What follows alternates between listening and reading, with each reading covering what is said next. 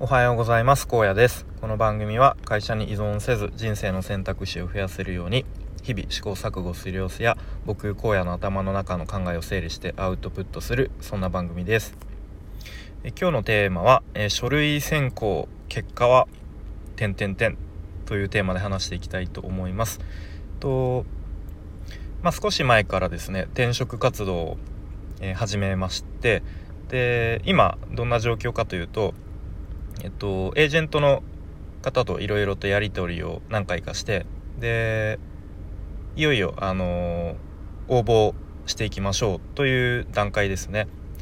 で、まあ、いくつかあのエージェントの方から提示された提示というか提案された企業の中から、まあ、僕の中でと選別というかちょっとここは違うかなとかここは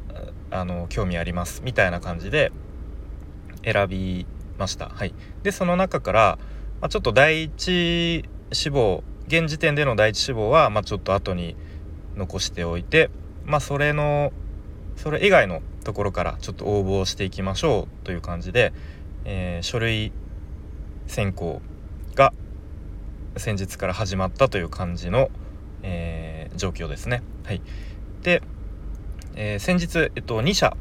2つの企業さんから、えー、結果が来ましたという、えー、お知らせがエージェントの方から来まして結果、えー、2社ともお見送りということですね。えまあまあいきなりあのうまくいかないいかないよなっていうことは思っております。はい、で、まあ、ちなみにそのお見送りの理由もお聞きしたところ、えっと、まず1社ですね。え、ー、とこちらの会社はなんか飲食店、うん、をターゲットにして、まあ、そのざっくり言うとその飲食店の、まあ、業務効率化とか、うん、まあそういうサービスを提供してるっていう企業ですね。はい、で、まあ、理由としては、えーと僕の今まで経験してきた商材と、えー、ビジネスプロセスが弊社のものと距離が大きいということですね。うんまあ、ちょっとそこの乖離があったということです。であとはですね僕自身、えーと、すごいざっくり言うと有形商材の、まあ、ルート営業みたいなものを現職でやっているんですが、えー、それについて有形商材のルートセールスが出身だと、えー、ご年齢は第二新卒までかなと思います。かっこラーニングアンラーニングの観点というちょっと分かるのような分からないようなっていう感じまあおそらくざっくりと年齢的な問題、なんだと思います。はい、で、まあ、やっぱり有形商材の営業と無形商材の営業で、まあ、ちょっとそこの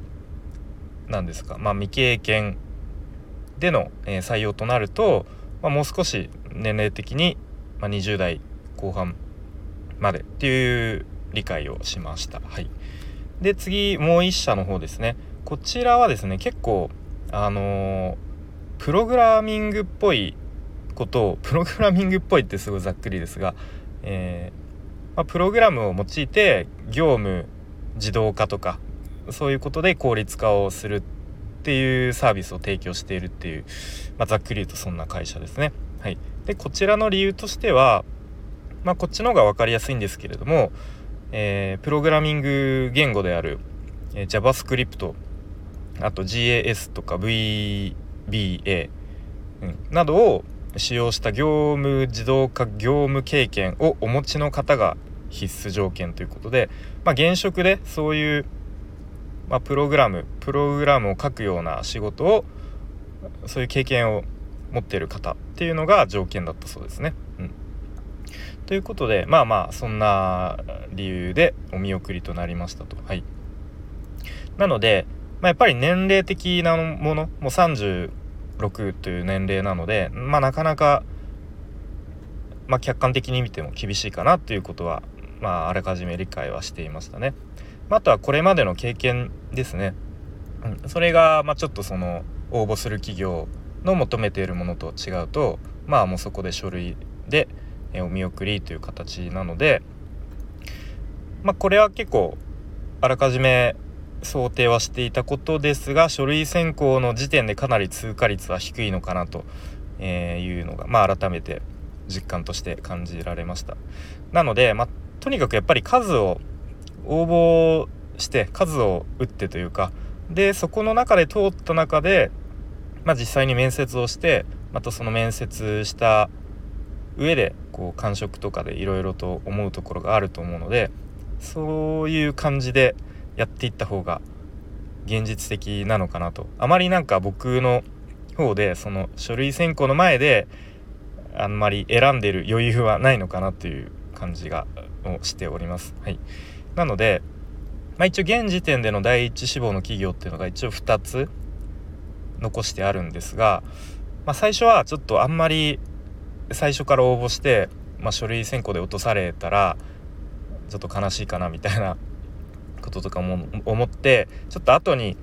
残しといた方がいいかなと思っていたんですが、まあ、とりあえず、まあ後に残しておいたところで、まあ、書類が通過する確率が別に上がるわけではないなと思って、まあ、とりあえずあのエージェントさんの方に、まあ、第一志望の方も、えー、すぐに応募してくださいということをお伝えしました。はい、でまあそこで、まあ、お見送りとなったらまた他の、えー、企業を、えー、エージェントの方に提案してもらったりとか、まあ、あとはすでに提案されたところの中からもう一度、まあ、やっぱりここを応募してみようかなみたいな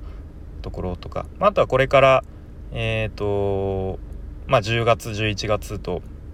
進むにつれてまた新しい、えー、企業さんとかも出てくるかと思われますので、まあ、そんな感じで、まあ、とにかくこう数で勝負してその中で運よく書類が通ったところで、まあ、面接でいかにこう魅力を伝えられるかみたいなところで、まあ、かといってあんまり焦りすぎて、まあ、いわゆる変なブラック企業とかに、えー、うっかり入入らないようにっていうところはちゃんとこう何ですか線引きをしてやっていきたいと思います。はい、という感じでまた転職活動の方も進捗等ありましたらこちらの方でも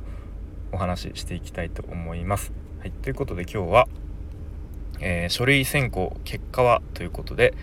えー、一応結果2社ともお見送りという結果になりましたという話を、えー、してきました。はい、でここからはちょっとお知らせですね。えーと、今週末土曜日の夜9時30分から、えー、鉄佐野さんがやっている気づきの学校の交流ライブ代打という感じで先週に引き続き、えちょっと僕の方で、えー、やらせていただくことになっておりますのでもしお時間ある方は、えーと、普段気づきの学校を聞いている方はもちろん聞いてない方も、えー、ちょっと覗いてみてもらえるとすごく嬉しいのでよろしくお願いします。はい。ということで今日も最後までお聴きいただきありがとうございました。荒野でした。バイバーイ。